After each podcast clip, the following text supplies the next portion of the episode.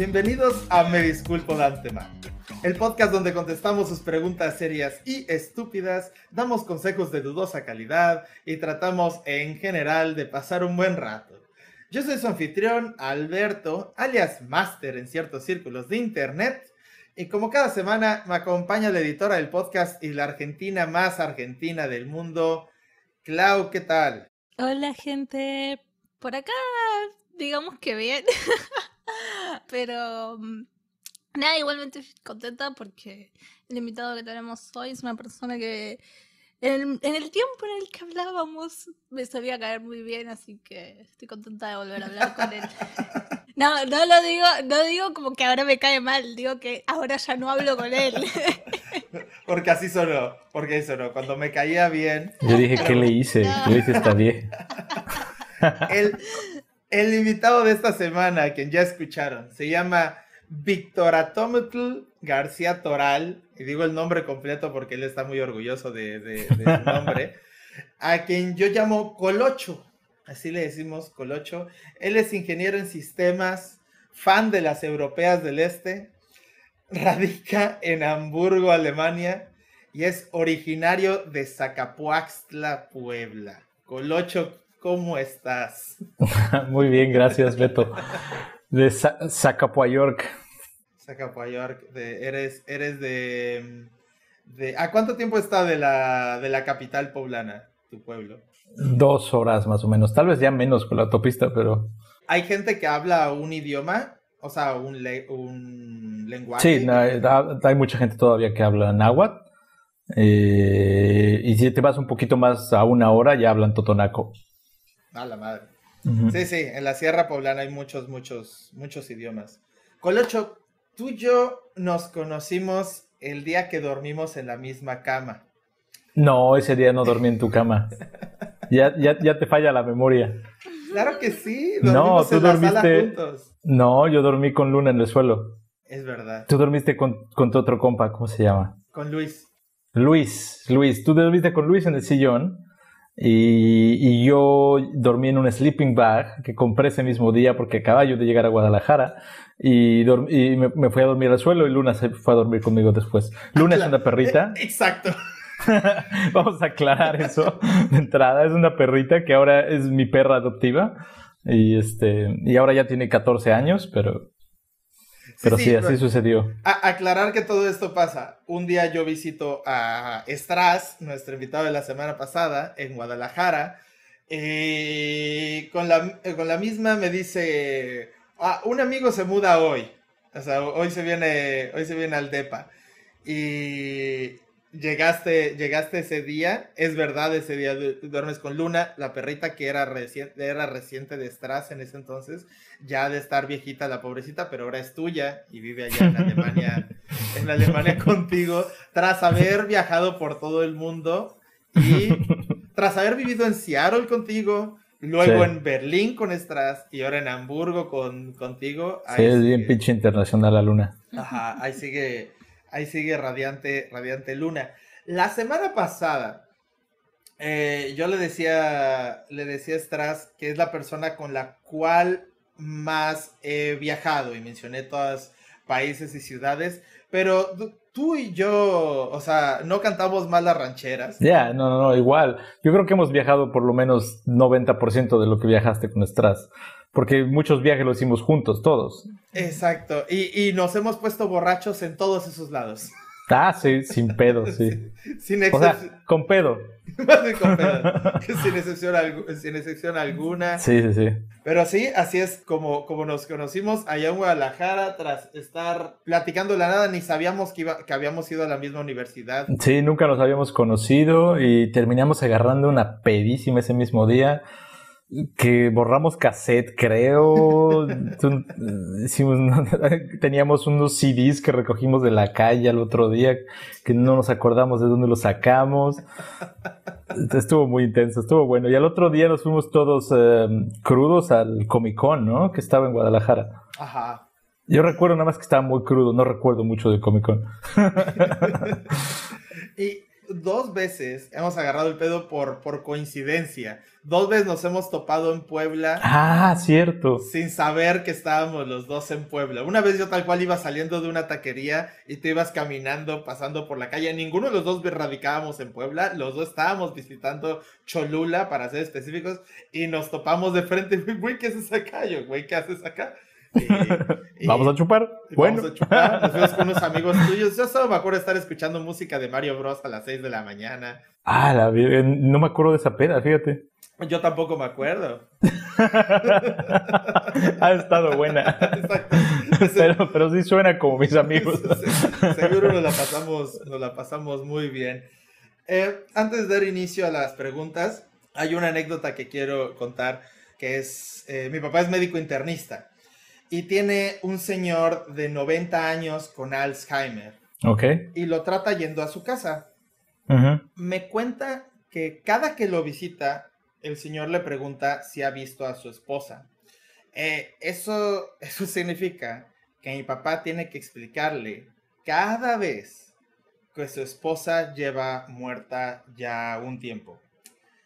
ha pensado en ya no ir a verlo, ha pensado en no contestarle cuando le pregunta, pero dice que, siendo honestos, vale la pena solo por verlo sonreír cada vez. Qué poca madre. Yo no sé por qué Claudia nos está riendo. Porque yo ya vengo predispuesta a que el chiste va a ser malo. Ah, seguramente. Y me ha decepcionado el hecho de que el chiste esta vez no fue malo. Fue malvado. Esta vez fue, malvado. Fue malvado que es distinto. Sí, sí, esta vez no fue malo, fue malvado. Ah, vámonos con la primera pregunta. Ok, venga. Daniela Ramos, de Puebla, pregunta, ¿cuál es la peor enfermedad?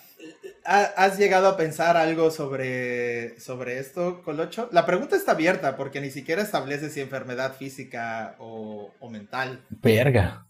No, está cabrón. Yo, yo creo que de ahí, de ahí me vino lo del chiste del Alzheimer. he pensado, mi abuela tuvo Alzheimer y, y, viví con ella muchos años cuando estaba mal y la vi desde que todavía recuerdo cuando estaba totalmente sana, cuando yo era niño y cómo fue evolucionando y, la verdad es que en algún punto hasta te vuelves como un poco insensible, ¿no? Hasta después de, tanto de lidiar con eso todos los días, hasta a veces nos daba gracia. Y al final, pero es, raro, ¿no? No sabes qué está pasando dentro de su cabeza y ese, es el rollo. No sé si sería la más terrible porque no, no sé si estaba consciente. Y creo que no se sabe a la fecha, no estoy seguro, pero creo que no se sabe si la persona que tiene Alzheimer se da cuenta de algo. Y cuando, cuando avanza mucho, por ejemplo, al final, en las últimas etapas, porque primero empieza, empezó a olvidar, se le empezaron a olvidar a sus conocidos, se le empezaron a olvidar a sus nietos, después ya no recordaba a sus hijos, y lo último que recordaba era su, su esposo, y en algún punto ya nada más recordaba a su papá y a sus hermanos, en algún momento solo a su papá y a su mamá. Y después de eso, ya cuando ya no recordaba gente ni nada, empezó a dejar de hablar. Y, decía cosas, pero eran inteligibles. O sea, decía palabras y movía la boca y hacía sonidos, pero no tenía nada que ver. Pero seguía caminando, seguía comiendo, simplemente ya no ya no se acordaba de hablar. Entonces, no sé, no sé ¿qué, estará pasando adentro? ¿Sabes? Y, yo creo que de eso depende. Podría ser una de las peores enfermedades, yo creo, si es que la persona está atrapada adentro, consciente, y simplemente hay un desconecte como de interfaz donde no puede darse a entender o algo así, ¿no? Si, si eso fuera lo que está pasando, que creo que no hay forma de saberlo a ciencia cierta, pero entonces sería terrible, ¿no? O sea, sería terrible estar atrapado dentro de un cuerpo y tratar de comunicarte con gente que no te entiende ya.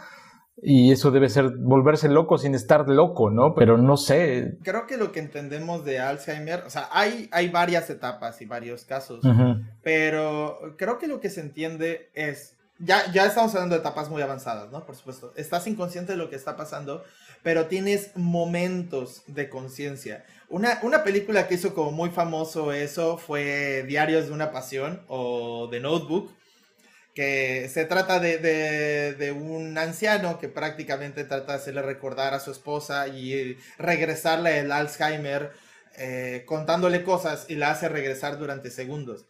En ese aspecto yo también creo que tendría que ser la peor porque me hace recordar lo que odio de la, de la marihuana. me he puesto marihuano varias veces y rara vez lo he disfrutado. Realmente muchas veces ha sido por obstinación, como de, no, a ver, eh, vamos a intentarlo de nuevo. Pero la marihuana como que eh, hace que, que, se me vaya el pedo. Pero de repente, de repente, caigo en cuenta de que estoy marihuano y trato de como pensar y veo, siento poco a poco cómo se me va yendo el pedo de nuevo. Y estoy como de, no, no, no, no, no te vayas. no, pero espérate. Espérate, déjame concentrarme. Y no, me voy a la se va, se va, se va, se va. Se va, se va, Yo, creo que yo estoy de acuerdo contigo en eso. no disfruto la marihuana eh, tampoco. Hay ciertos efectos que son chidos y también la he probado, no, no muchas veces, la verdad. También tal vez sea por eso falta de práctica, pero me siento estúpido en general y no me gusta sentirme estúpido. Con el alcohol estás bien estúpido cuando estás borracho, pero, tú no, te sientes estúpido. Ajá. no lo sabes. Tú sientes que eres el, el, genio más genio del mundo, ¿no? El más guapo y el más valiente y todo. Y, y, es lo contrario, con la marihuana te sabes estúpido. O sea, estás estúpido y lo sabes y te das cuenta y te sientes lento. Y, eso no, es bastante, no, es chido. Me imagino que puede ser parecido con el Alzheimer, lo que dices de, tener momentos de lucidez, pero quién sabe. Eh, aún así, no creo, creo que hay muchas otras enfermedades que son bastante peores, ¿no? Digo, es peor morirte, ¿no? O sea... Bueno, habríamos de definir terminales o no terminales. Si tienes una enfermedad terminal, eso ya es otro nivel, ¿no? O sea, también... ¿Cuál es la peor enfermedad? Pues la que te mate mañana, ¿no? Pero pero si habláramos como de cuál es la peor enfermedad con la cual tuvieras que vivir o saber que, vives con ella, eh, eh, o sea, supongo que sería peor cualquier cosa que no te puede dejar caminar también. Ver. Que te anule cualquiera, cualquiera de las funciones. Ajá. Debe ser complicado. Sí, sí, sí. Sobre todo si no es algo de nacimiento. Sobre todo si vos ya tuviste una vida plena en tus funcionalidades y de repente pasa algo que, que te quita la vista, el caminar, lo que sea, debe ser muy jodido. Muy, muy jodido. Ajá, claro, claro. Pues el ALS, el ALS es eso, ¿no? El ALS no es de nacimiento. A Stephen Hawking le dio, cree, a los. Ah, sí, eso debe ser horrible, cabrón. Mm.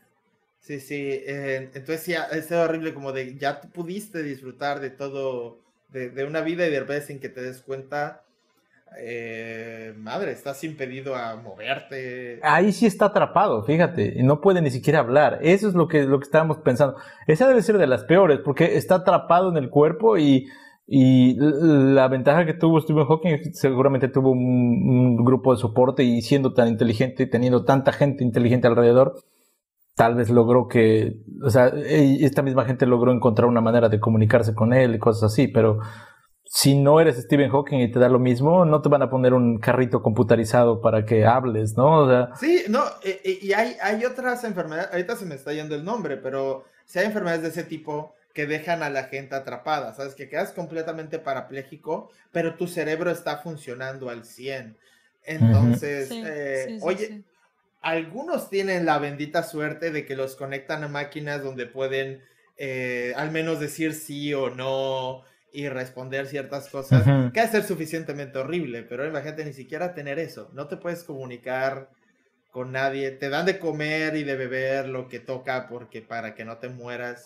Sí, ahí Ahí en ese tipo de situaciones, cuando ya estás así, en ese estado, es cuando uno dice, ¿por qué la gente se sigue aferrando a, las personas eh, en un estado tan, tan poco autónomo? ¿No? Es como, ¿no sería mejor dejar ir a esa persona? Tan, tan no vivo, ajá. Sí, sí, estoy de acuerdo. Yo estoy a favor de, de la eutanasia, o sea, que cualquier persona pueda escoger sobre su muerte. Y ahora imagínate que es, eres o sea, la impotencia que te tiene que dar el no poder moverte a tal nivel que no te puedes matar. Mm. Y que todavía quieres, bueno, por favor, mátenme. Dicen, no.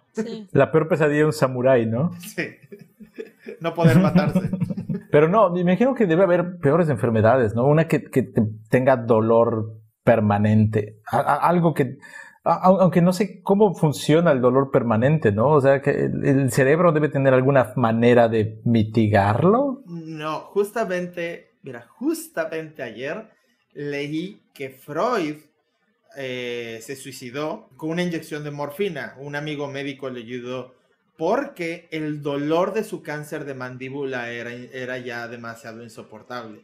Digo, e, el tipo ya tenía 80 años, si mal no recuerdo, pero llevaba 15 años sufriendo de cáncer de, mandíbula y eh, el güey seguía fumando y en algún punto, o sea, el dolor fue tanto que le pidió a su amigo que lo ayudara a morir con una inyección de, de morfina. Entonces, Ah, el, el, dolor se ha de ser se ha de ser una de las peores. Sí, yo creo, yo creo que eso es peor. Cualquier, y la verdad es que no conozco tanto de enfermedades, pero una enfermedad que te dé dolor permanente debe ser horrible, como también lo que tenía Frida Kahlo, ¿no? O sea, que tenía todo el esqueleto con clavos y que mucha de su vida pasó con dolores eh, espantosos que le daban, que tenía como episodios, ¿no?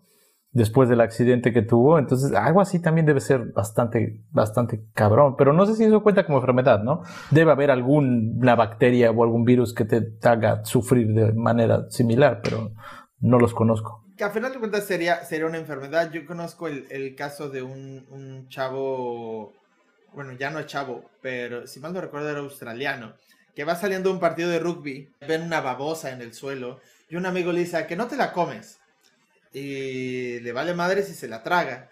Y una bacteria en la babosa se le va al cerebro y lo deja completamente, eh, o sea, cuadrapléjico. Ah, la madre, qué, qué fea o Sea, pero completamente, o sea, de eso que no puede hablar ni nada, solamente tiene la cabeza así de lado y lleva, esto tiene como unos 20 años, 15 años. Eh, y, y, eso, eh, o sea, es más que la peor enfermedad, tiene que ser la peor situación en que todas las noches te las has de pasar diciendo, güey, si no me hubiera comido esa puta babosa, güey. Si tan solo no hubiera comido esa babosa, güey. no lo quiero decir, pero, pero suena Darwin Award, cabrón, o sea. Sí. ¿Estás de acuerdo?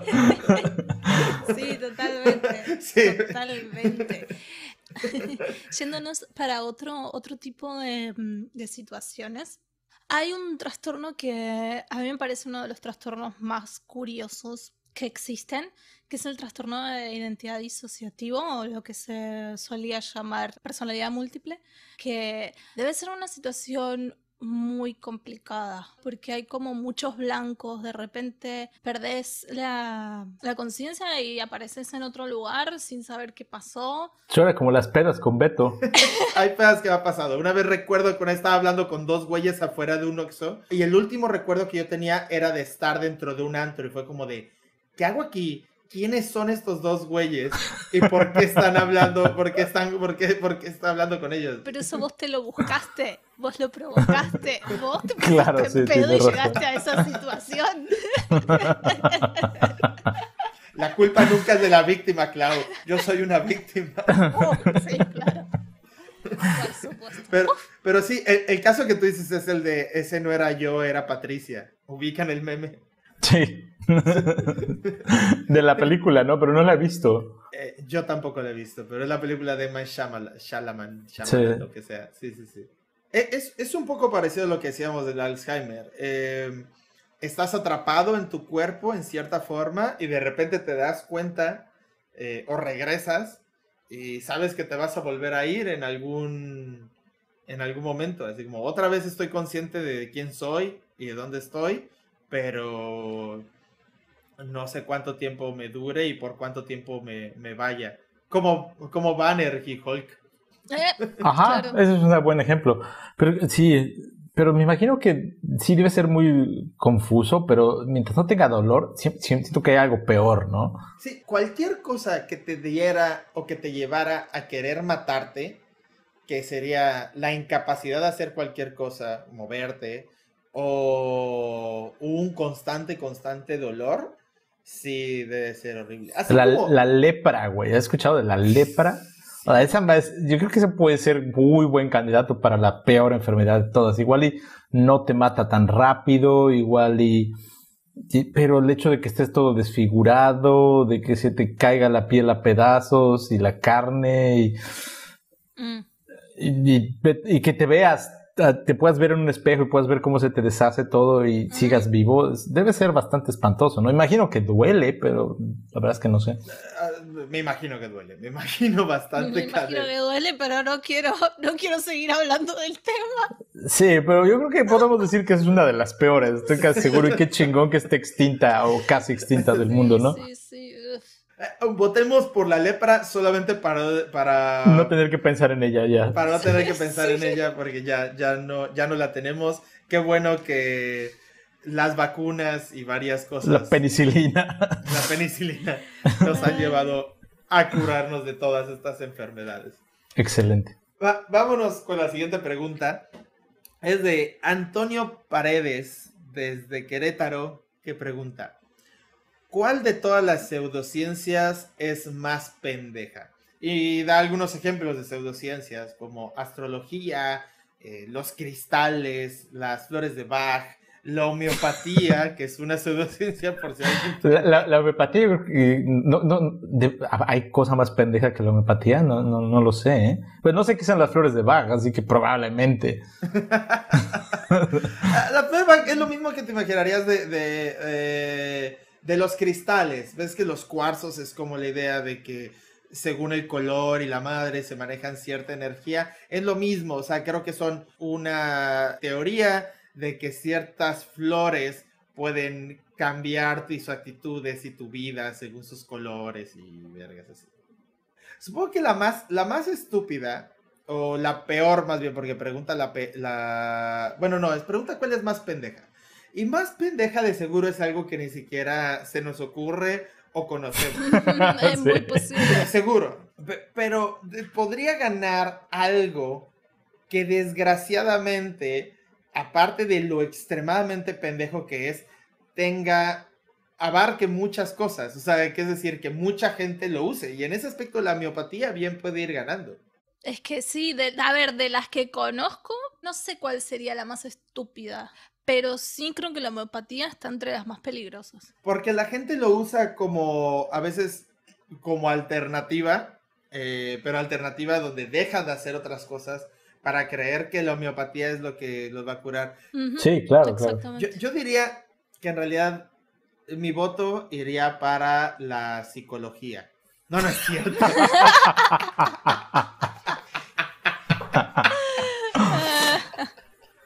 Ay, ay. Espero que mi hermana no escuche esto, pero. no, pero tienes un punto. Yo creo que también.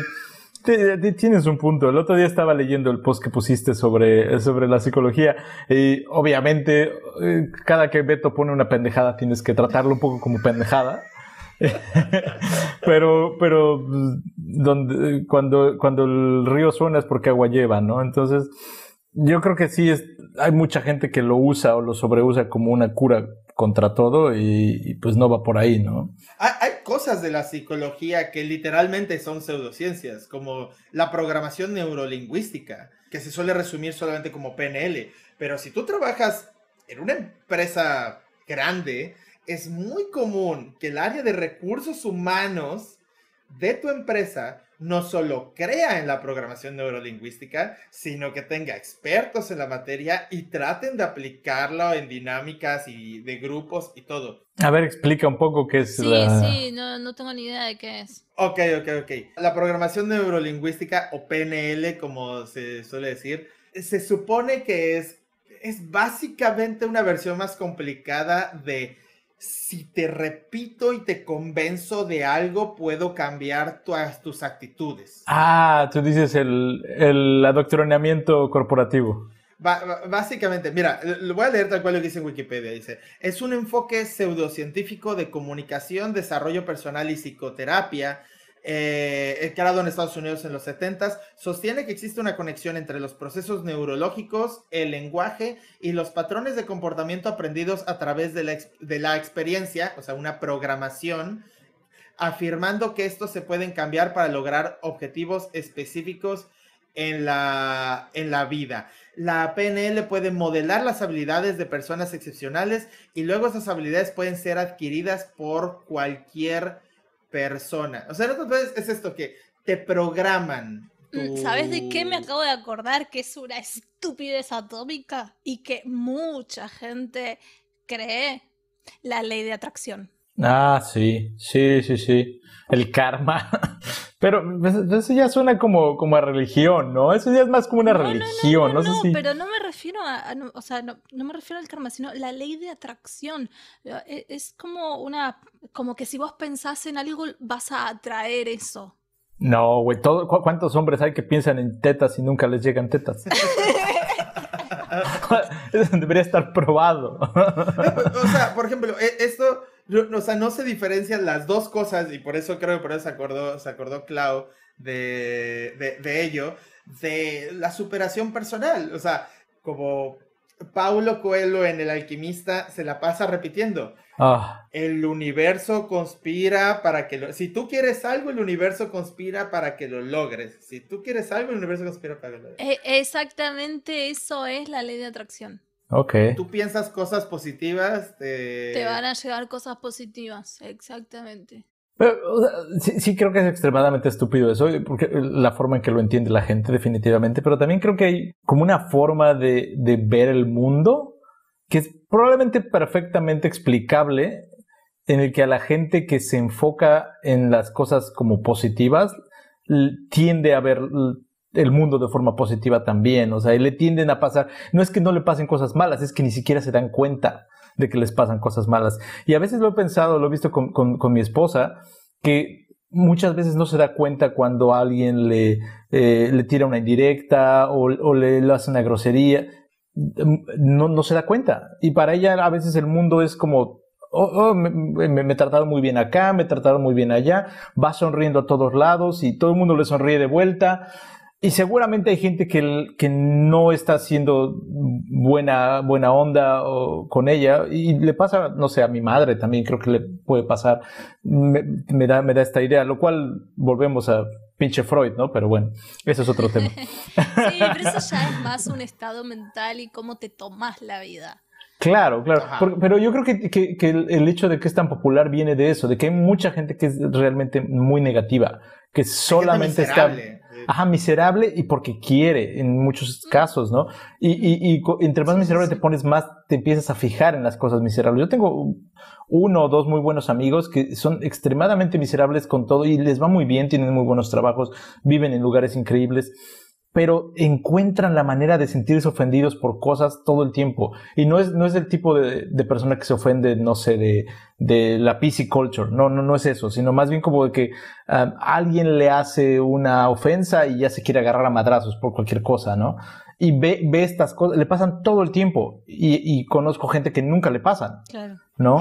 Yo, yo, creo que tiene que ver mucho con esta eh, actitud de cómo vas viendo tú el mundo y, y, y, no quiere decir que no te pasen cosas malas, simplemente no las ves y no reaccionas al respecto y tus acciones tal vez te hacen un poco más feliz o tal vez, no sé, pero me imagino que por esto, por, por el hecho de que hay mucha gente tan negativa, esta, esta madre tal vez hasta funciona, ¿sabes? Tal vez estos libros tan pendejos que los considero extremadamente estúpidos, tal vez funciona porque hay un montón de gente que necesita que le digan que se enfoquen en las cosas buenas. Y nosotros no lo vemos siquiera, pero creo que sí hay mucha gente miserable. puede, puede ser en cierta forma. Yo, yo también efectivamente conozco gente que, que, por cierto, ahorita que dijiste PC Culture, solo para aclarar que es la, la cultura del ser políticamente correcto y el ofenderse de todo. Pero Sí, hay, gente que le gusta tener un drama nuevo en su vida todos los días. Que pareciera que, que, si no tiene algo de qué quejarse, no puede, no puede vivir en paz. Y mira, para dar un, un, ejemplo, un ejemplo muy claro, ¿no? Yo me quedo sin trabajo recientemente. Estoy seguro que mucha gente lo hubiera tomado horrible. Y en cambio, o sea, mucha gente agarra, me ha dicho, wow, qué, qué suerte tienes, pero me dicen qué suerte por la forma en la que yo se los platico, porque yo agarro claro. y no manches, otra vez me dio una liquidación, voy a estar seis meses, un año haciéndome pendejo y luego me quiero ir a Europa, pero la forma en la que yo se los digo, si yo llego y agarro y digo, no mames, estaba tal, tal y me encantaba tal cosa y qué horrible la chingada, en cambio, creo que la gente usualmente me dice que tengo buena suerte. Perfecto ejemplo, perfecto ejemplo. Yo creo que podemos resumir en, cierto modo, yo creo que la, la teoría de la atracción en como la gente que ve el vaso medio vacío, le hace falta que le digan que tiene que verlo medio lleno, ¿no? Y yo más o menos como que lo veo por ahí. Está muy pendejo, sí, pero siento que hay gente que le hace falta. Y, no sé, es lo mismo como la religión, yo creo. en algún momento yo creo que yo he aceptado ya muy bien que hay gente que realmente lo necesita y, y que le hace bien. A, mucha gente no lo hace bien, pero a alguna le hace bien. Y alguna gente, si no es la religión, va a encontrar alguna otra cosa en la que poner toda su energía y fe, literalmente. Hay, debe haber un pedazo del cerebro que necesita la fe, literalmente ciega en algo. Y, y, y se me hace que es algo parecido, ¿no? En este caso. Como el meme de lo peor de ser drogadicto es que termina siendo cristiano. Exacto. Nos fuimos bastante, bastante al carajo, pero regresando, regresando un poco hacia las pseudociencias, aquí también en el podcast hemos hablado sobre la astrología. Y la verdad es que yo creo que hay cosas que pueden ser graciosas. Por ejemplo, yo decía que la astrología de hoy en día es lo del perfil de personalidad. ¿Sabes? La gente que dice, ay, yo soy INTJ o NTP. Esa es la astrología de hoy en día. Y todo el mundo dice, yo soy esto y por lo tanto yo soy así y a la chingada. Y esto es, o sea, pseudociencia para mí ya sin... Bueno, no, no es darle mucho crédito, porque todo pseudociencia es una pendejada. Em, solamente hay, un, hay un comentario que quiero hacer a mucha gente, que mucha gente seguro de estar escuchando eh, y pensando, a ver, pero es que tienes que tener la mente abierta, es que tiene que haber eh, cosas alternativas, no todo es tan cerrado, no todo es como la medicina. Solamente quiero hacer una aclaración, una, una frase de Tim Minchin. Eh, genio. Genio, que es, ¿saben cómo se llama la medicina alternativa que se ha comprobado que funciona? Medicina. punto.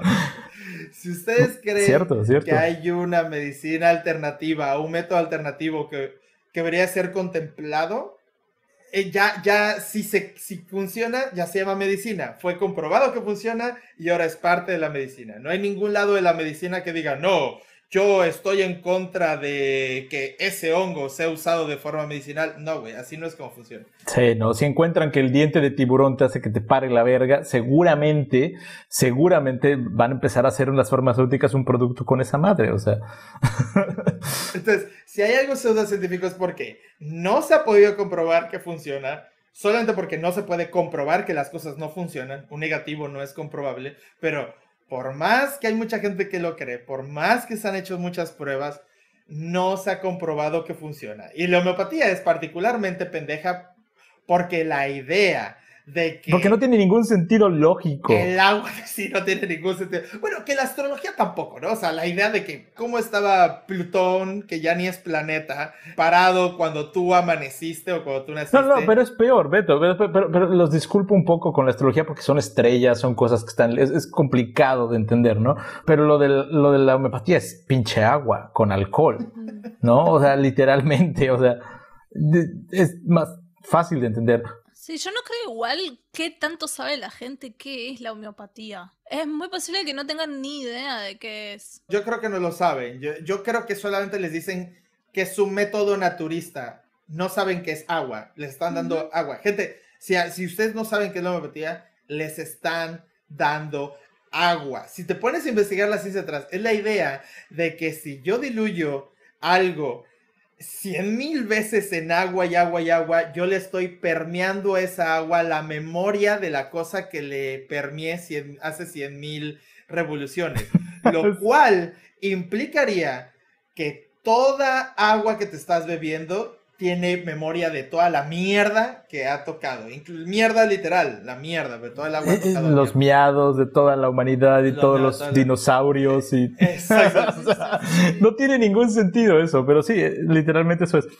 En el caso de la astrología no tiene ningún sentido tampoco porque las estrellas ya ni están en el lugar donde se crearon las 12 casas o lo que sea que se usa. O sea, literalmente no cuadran en el mundo actual, porque las eh, constelaciones que se usan para, para la astrología en general son de hace dos mil años. Y las estrellas se mueven muy lento, pero sí se mueven. Y ya no, de, hecho creo que debería haber como 13 o una madre así, leí el otro día. Las cosas, nada cuadra ya. O sea, se siguen usando 12 signos, pero no hay esos 12 signos, ni están en el cielo en el momento que tú crees que están en el cielo. Simplemente se tiene un calendario que alguien escribió hace 1500 años o algo así, y se sigue usando ese pinche calendario, y nadie le ha, pues, ha puesto a ver el cielo si, si está ahí o no. O sea, cuando dicen que Marte entró no sé dónde. Marte no entró a ningún lado, cabrón. O sea, esa, Marte hubiera entrado hace dos mil años. Pero vamos de vuelta a lo mismo. La gente no sabe tantos detalles sobre astronomía como para entender estas novedades. De, hecho, incluso el, lo de retrógrado, me refiero a que dicen, ah, es que Marte está retrógrado, y ni siquiera saben dónde viene. La idea de que algo está retrógrado es por cómo se veía, porque no comprendíamos cómo funcionaban, y parecía que el los planetas se movían hacia atrás de la misma forma que cuando uno está en un tren y el otro tren se mueve en la otra dirección y empieza a avanzar y tú crees que tú te estás moviendo hacia adelante. Sí, simplemente es la órbita de nosotros va rebasando al otro planeta, literalmente es eso. Vamos rebasando en otro carril, sí. Pero, pero no, no esperaría que la mayor parte de la gente entendiera eso. Entonces, ¿sabes qué es algo que se me hace muy curioso? De, la astrología en general de muchas de estas pseudociencias, no todas, pero las que son predictivas, las que, las que tienen que ver con predecir tu día o tu naturaleza. Y, espero que no suene muy machista en este, en este sentido, pero creo que no conozco muchos hombres que la sigan. Pero en general, muchísimas mujeres se sienten atraídas a, a todas estas eh, cuestiones. Y realmente conozco, creo que no conozco un, un, solo, un solo hombre, pero tal vez son mis conocidos que son raros no sé, no sé cómo sea la experiencia de ustedes. Conozco muchísimas chicas que, que lo siguen y que creen, hasta chicas que son ingenieras, eh, que, creen eso y que van a ver al astrólogo y que les digan la suerte y cosas así. Gente que considero muy inteligente. Y, pero en general siento que las mujeres les atrae un poco más esto. No sé si sea un rollo cultural o, o qué onda, pero... Creo que sería aventurado el motivo, pero sí, o sea, en mi caso es, es exactamente el mismo. O sea, yo veo a mujeres, mucho más mujeres atraídas hacia la astrología, hacia el tarot, hacia los las mediums y esta idea de, de, de, los cristales con fuerzas y todo. O sea, esta clase de pseudociencias sí veo mucho más Aparte, son mucho más orientadas a, las mujeres, ¿no?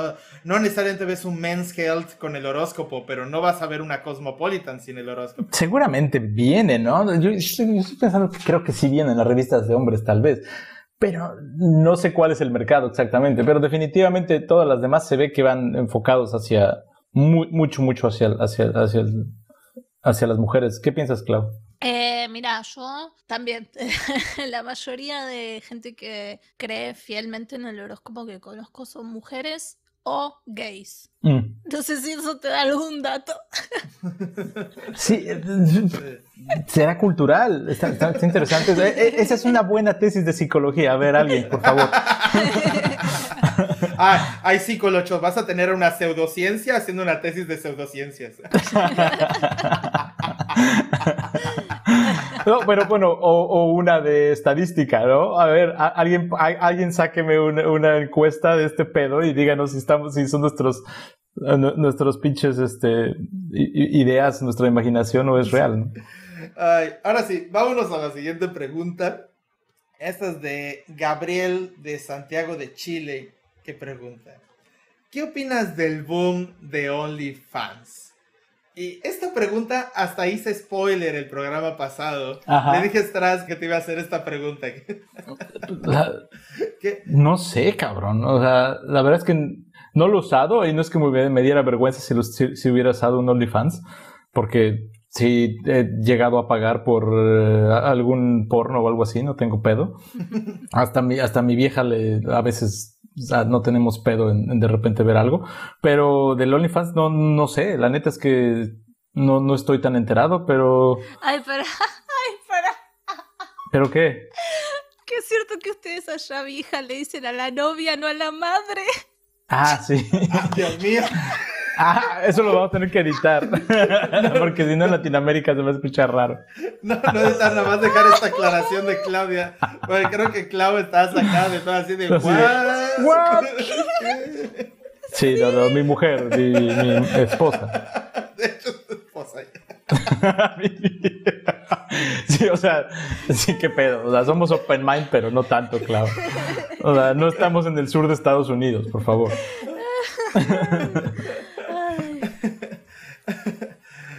Pues, mira, Only- Only- OnlyFans Ujú. básicamente es subir fotos que solamente subirías ahí. No hay nada Es un que obliga. Pay-per-view, pay-per-view, Es literalmente. pay-per-view. Y, y nadie, nada obliga a las chavas a la calidad de ese, de ese pay-per-view. De hecho, voy a, voy a dar un, un- un caso que, que conozco. Más bien que sucedió en April Fools, ¿no? O sea, el primero de abril. Una chava que yo sigo, es más, tú me, la- tú me presentaste ese stream, la- las que hacen stream de ajedrez en Twitch. ¿Te ca- este, ¿Yo? Estoy que seguro que tú me, o, eh, que tú me pasaste, o, o, ¿habrá sido Stras? Yo creo que entonces fue Stras. Pero fue la ¿Streams de conversación. ajedrez? Es, es, es la conversación que tenemos tú y yo, eh, bueno, o sea, estás tú y yo, donde me pasa, eh, me pasaron una cuenta de Twitch de dos Ajá. chavas que hacen streams jugando ajedrez. Es eso.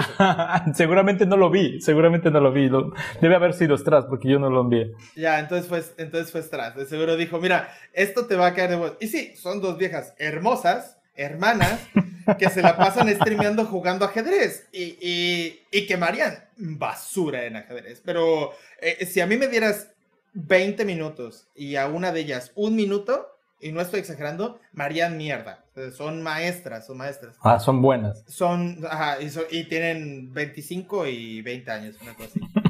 Y una de ellas abrió un OnlyFans el primero de abril y eran puras fotos de ella haciendo, haciéndole jaque mate, o sea, de las veces que ha perdido y le han hecho jaque mate. Pero lo fraseó incluso, eh, photos of me being checkmated, o sea, fotos en las que yo estoy en jaque. Eh, y obviamente todo el mundo pensó, no mames, güey. Güey, recaudó. Solo fue un día, solo fue un día. Eh, cabe aclarar que ellas son muy, muy, muy famosas. Entonces, solo fue un día, recaudó un verguero de dinero, todo lo donó, era para, era para donación. Pero para decirlo, nada de eso estuvo en contra de las políticas de, de OnlyFans.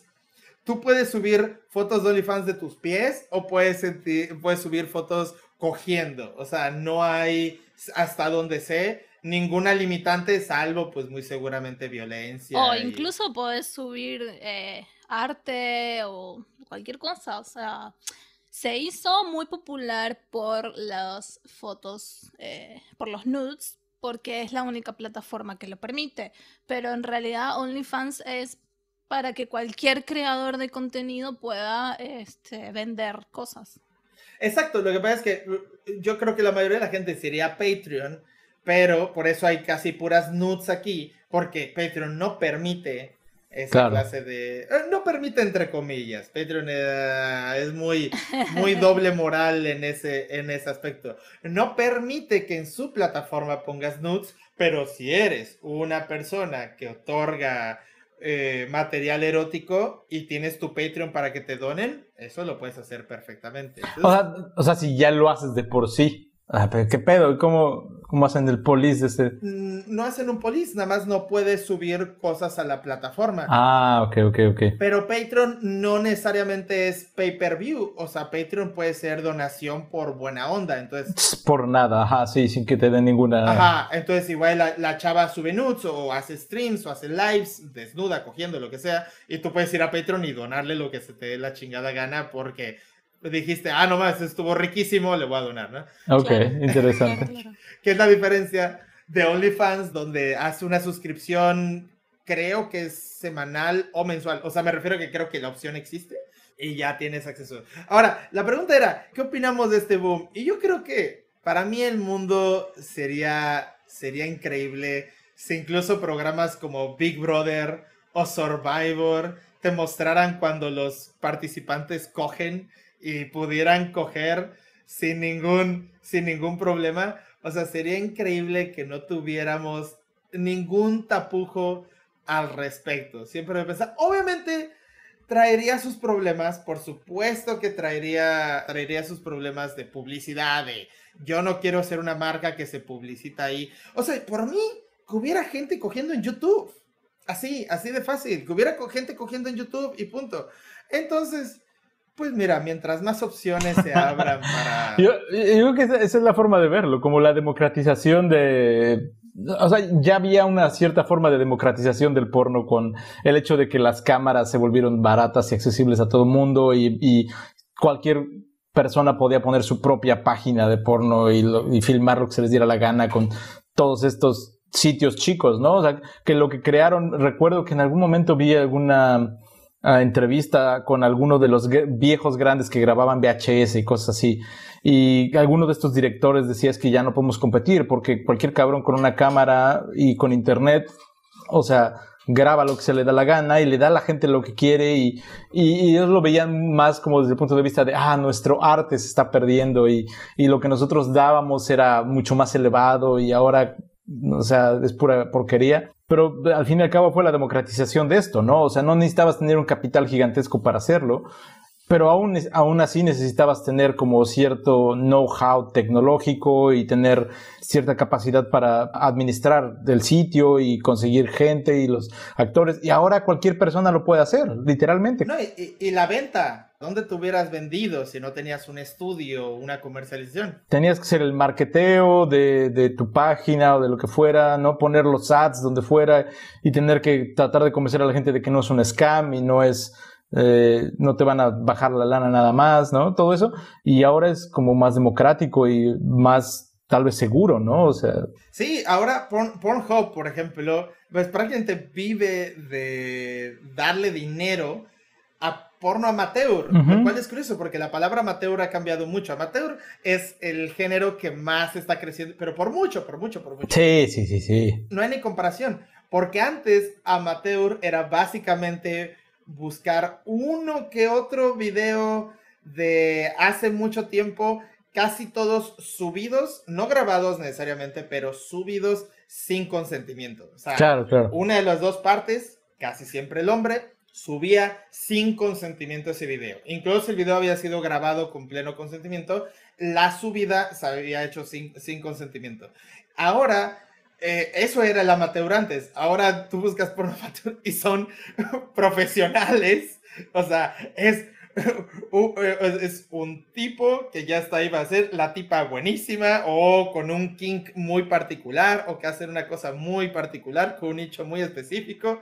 Y no solo hay consentimiento ahí, sino que es hasta tal vez su principal ingreso de esa pareja, esos videos. Claro.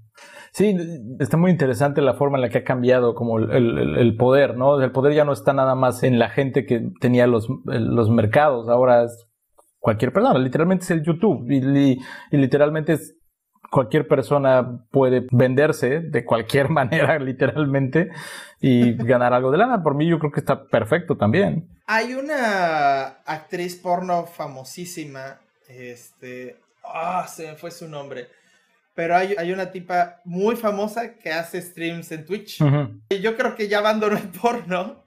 Eh, o sea, y no es como la pendeja de Mia Khalifa, que se sentía mal de haber hecho y que solo hizo un poco de videos y la mierda, y hoy se está ganando la vida gracias a esa fama. Me vale verga lo que digan. Ella gana de, de, haber sido actriz porno. Pero no, esta, esta es otra actriz que sí estuvo como 10 años en la industria y ahora ya solo hace streams. Y es ella o sea, no mostrando tetas ni nada, es ella jugando videojuegos. Y como ya es famosa y como es una actriz porno, la ven 10 mil vatos todas las noches y le han de donar N mil dólares todas las noches. Pero, pero fíjate, aquí hay algo interesante que creo que, que pasa y es lo opuesto de lo que hablábamos de cómo los zodiacos y todas estas cosas atraen mucho a las mujeres. Esta madre es una forma de bajarle la lana a los hombres impresionante. O sea, por supuesto, yo creo, yo creo por que supuesto. El, el, ratio de mujeres y hombres que, que están metidos en este rollo del OnlyFans y que realmente donan dinero y, y pagan por, no nada más el OnlyFans, el porno en general, debe ser como no sé, 100 a 1 o algo así, o sea, debe sí. ser... No, no, no, mucho más. Sí, el mercado de OnlyFans y de Twitch y el dinero que se maneja, que se maneja ahí, que es un mercado, como dices, absolutamente varonil, eh, eh, o sea, es ridículo, es absolutamente ridículo y es puramente hecho para bajarle varo a los hombres, es verdad. Literalmente, o sea, no creo que se pueda concebir como muy sexoso el comentario que hice de,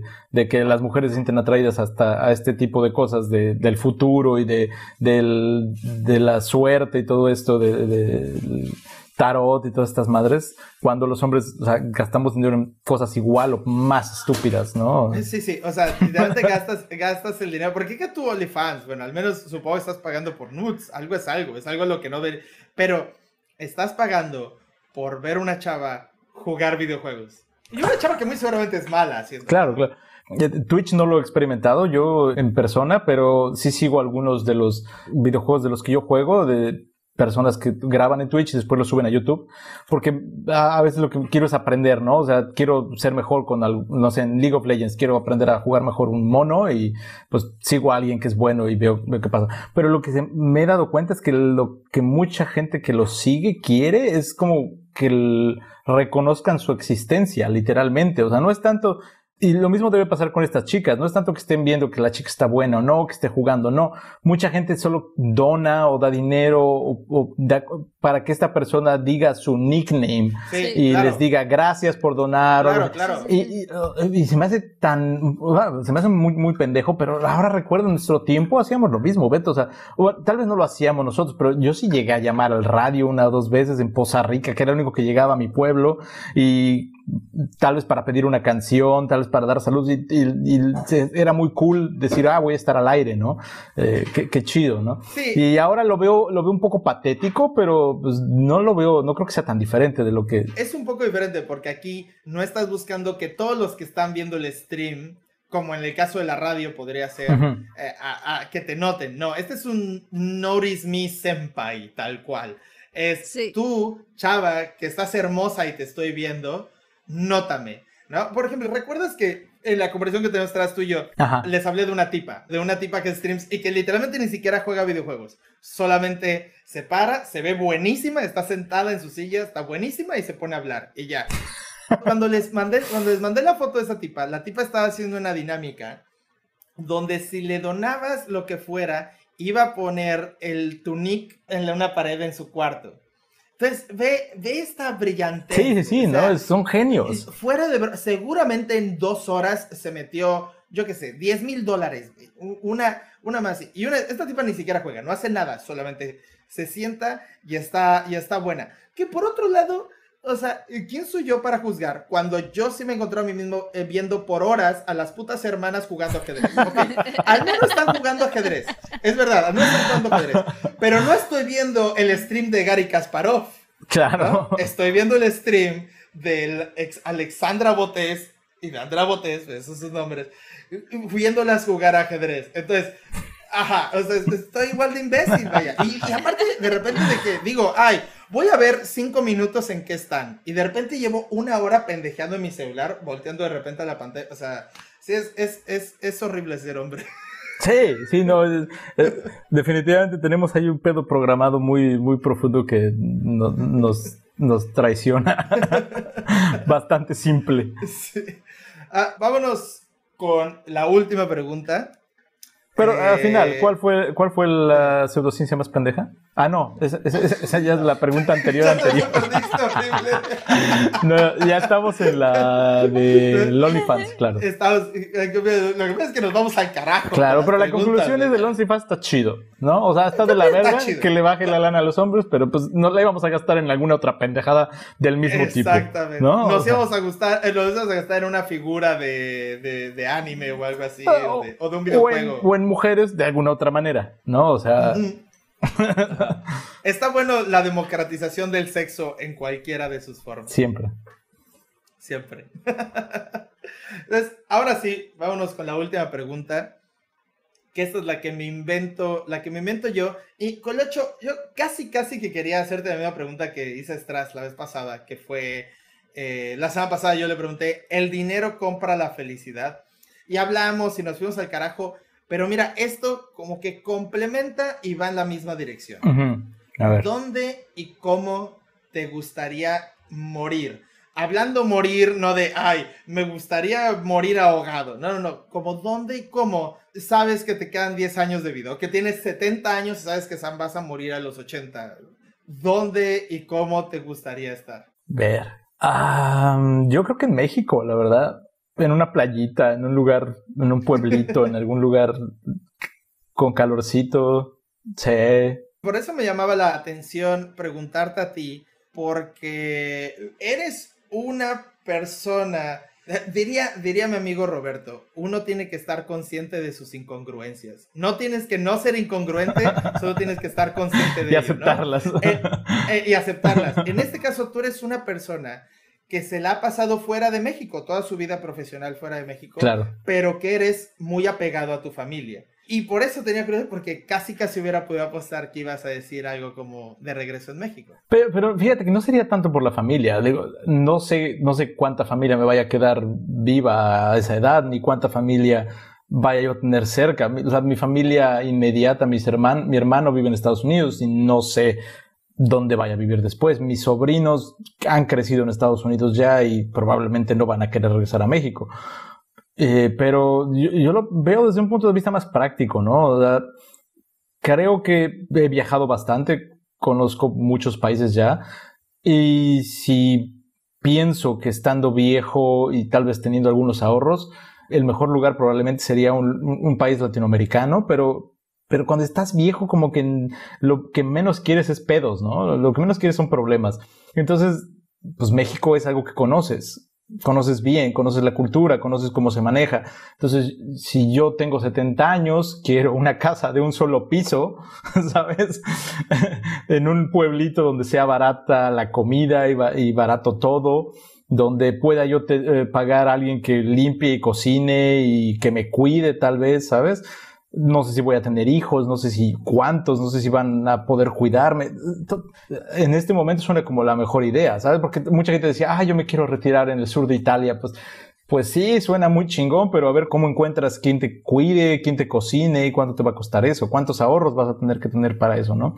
Y quieras o no, pues ya lo veo más cerca, ¿no? A mis 37 años. es algo triste, pero definitivamente las conversaciones que, tenemos sí han pasado de, de, ay, ahora, ¿a dónde nos vamos a ir este verano o este spring break?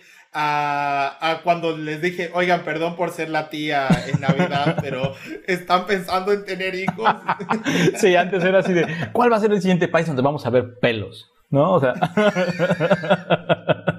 ahora es, ¿dónde te ves cuando estés, dónde te ves para retirarte? Así de, Sí, o sea, ya uno, uno lo empieza a pensar, aunque falta un chingo, pero ya las ideas que uno, que uno tiene.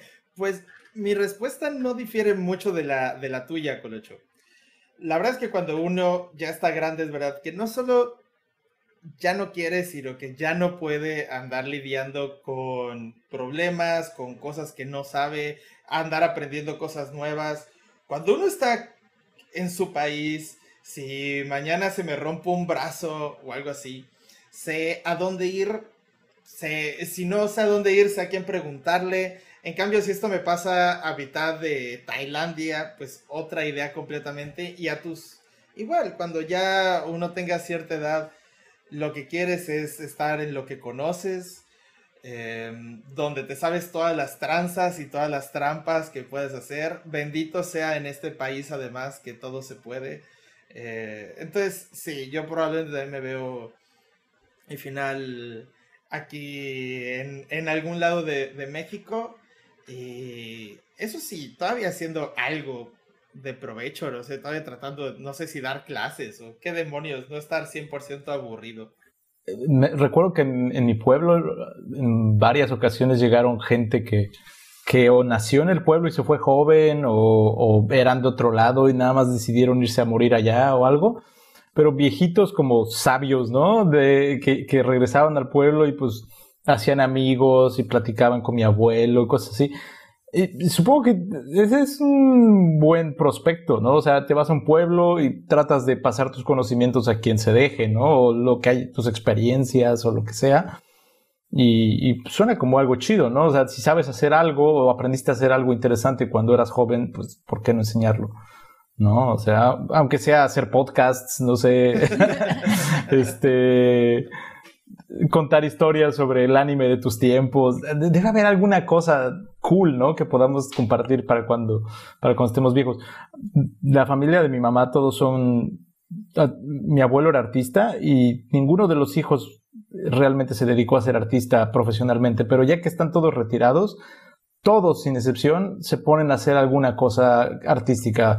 Unos pintan eh, en tela, unos pintan cuadros eh, al óleo. Un tío se puso a hacer fotografía que le salía muy mal, la verdad es que no, era muy bueno mi tío. Pero ah, eh, con la fotografía se puso a hacer marcos y resulta que es muy buen carpintero. Él aprendió carpintería con mi abuelo de niño y ahora se puso a vender cuadros. Y es su hobby ya se compró máquinas y todo, y ya tiene pues, sus 60 y algo y, y, es muy feliz haciendo eso, ¿no? Y mis tías también haciendo pinturas. y muy interesante, ¿no? Todo el mundo tuvo sus carreras, hizo su, su vida y al final ya cuando deciden hacer lo que se les da la gana, todo el mundo como que empezó a hacer algo creativo. Y yo creo que algo, algo parecido me gustaría hacer. Quién sabe qué, ¿verdad? Pero... Sí, quién sabe qué intereses aún nos falten por, por adquirir. Eh, en mi caso personal, tal vez regresar a mi ciudad, o sea, al puerto de Veracruz, lo veo poco factible porque si ya hace un calor de los mil carajos, no, me imagino dentro de 40 años con el calentamiento global a cómo va. Pues igual y Zacapuazla va a estar calientito entonces. Ahorita sí, todavía sigue estando muy frío para mí, para mí, para mi vejez, ah, como la veo, ¿no? Pero pues quién sabe, en 40 años, como dices. Y la otra es que si lleguemos, ¿no? O sea, con la pinche vida eh. que nos hemos dado. Eh, aquí nos podemos morir a los 50 sin ningún problema. Sí. eh, ¿Tú, Clau, tienes alguna idea? Ay, yo todavía estoy muy joven, no he pensado en esas cosas. Ah, ya, ya, ya, ya, Ay, no, no, aposta, no, no sé, nunca, nunca me lo planteé, pero seguramente iría por alguna respuesta bastante parecida, así de ir a algún lugar tranquilo. Yo soy más de montaña igual, pero la verdad es que no lo sé. Digo, me parece muy lógico todo lo que han estado planteando. Miré a la Patagonia, boludo. Eh, tengo, tengo unos amigos aquí en Hamburgo que tenían un departamento em, aquí cerca y vivían en el último piso, no sé qué era, el quinto piso tal vez. Y en su mismo piso vivían una pareja de viejitos y viejitos, viejitos de, no sé, 80 años o algo así. Y es un departamento alemán de los antiguos, no muy con comodidades, no tiene elevador. Y los viejitos ya no podían realmente subir y bajar. O sea, creo que la viejita todavía podía, pero el señor ya no podía subir y bajar. Entonces no salían, literalmente no salían nunca, porque vivían en el quinto piso y pues ya están retirados, no tienen familia. La, forma en que las familias funcionan aquí es muy extraña para los latinos. Yo creo que se nos hace como hasta inhumano. Eh, pero bueno, no, no, estaban en, un, en, una casa de retiro o algo así. Me imagino que no lo podían pagar. Pero sí tenían alguien que les traía comida todos los días. Y cuando tenían que subir o bajar, traían una especie de máquina donde con una silla de ruedas subían y bajaban a los viejitos.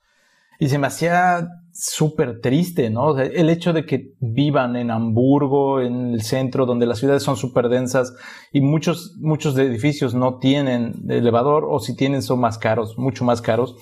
Entonces, ¿por qué no se fueron a vivir a un lugar, a un pueblito? O sea, qué, ganas de tener que vivir aquí en la ciudad, ¿no? Tal vez por miedo a que se enfermaran y aquí están los hospitales, no sé, pero se, me hace bastante deprimente, ¿no? El hecho de que ni siquiera podían salir de su departamento. Era un departamento de 40 metros cuadrados, una cosa así, o sea, de una celda literal. Y simplemente porque no pueden subir y bajar las escaleras solos, no salían, nunca. O sea, Qué, qué, qué, qué horrible. O sea, suena vivir en una prisión, la verdad. Entonces, yo creo que es, una de las cosas que no me gustaría terminar. O sea, definitivamente envejecer en una ciudad no suena como algo interesante. A menos que estés pudriendo el dinero. Entonces, probablemente sea interesante.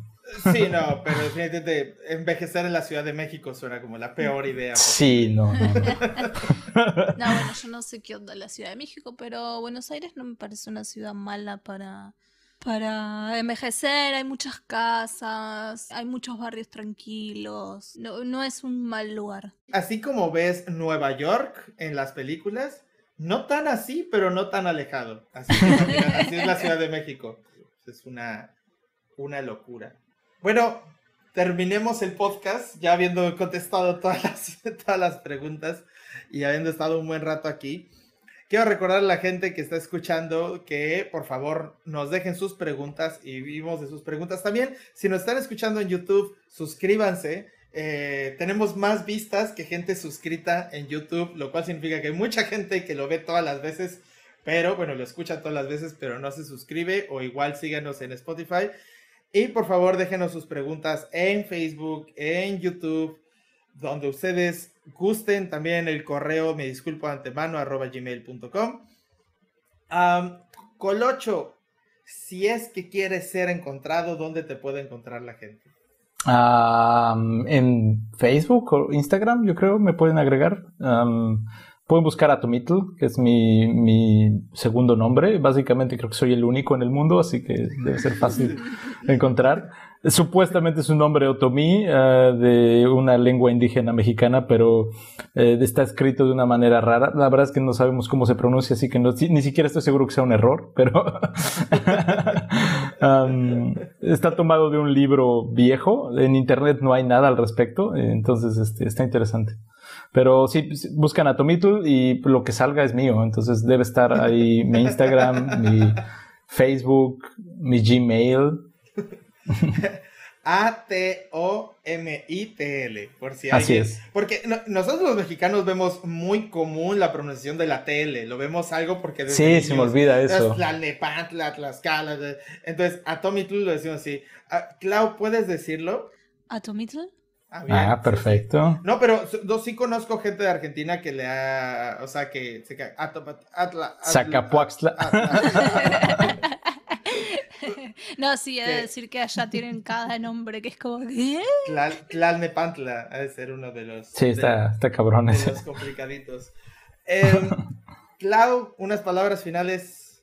Sí, como siempre, muchas gracias a todos los que nos están escuchando. Muchas gracias, Colocho, por haber venido. Y hasta la próxima. Colocho, muchas gracias por habernos acompañado. Últimas palabras. Gracias a ustedes por la invitación. Un placer, como siempre. Pues les agradezco mucho por habernos escuchado. Y recuerden, me, estoy, riendo porque siempre digo un y recuerden al final de los programas. Este lo reservé desde hace mucho tiempo para, el, para el día en el que tú fueras a ser el invitado. Y recuerden, llegaré al día en que se sepan leyes, por qué sotas matan reyes y por qué razón tan discreta jalan más un par de tetas que, una, yunta, de güeyes. es un poema que sabía que te, que te sabes. Nos escuchamos en el próximo programa y si en algún momento los ofendimos, me disculpo de antemano.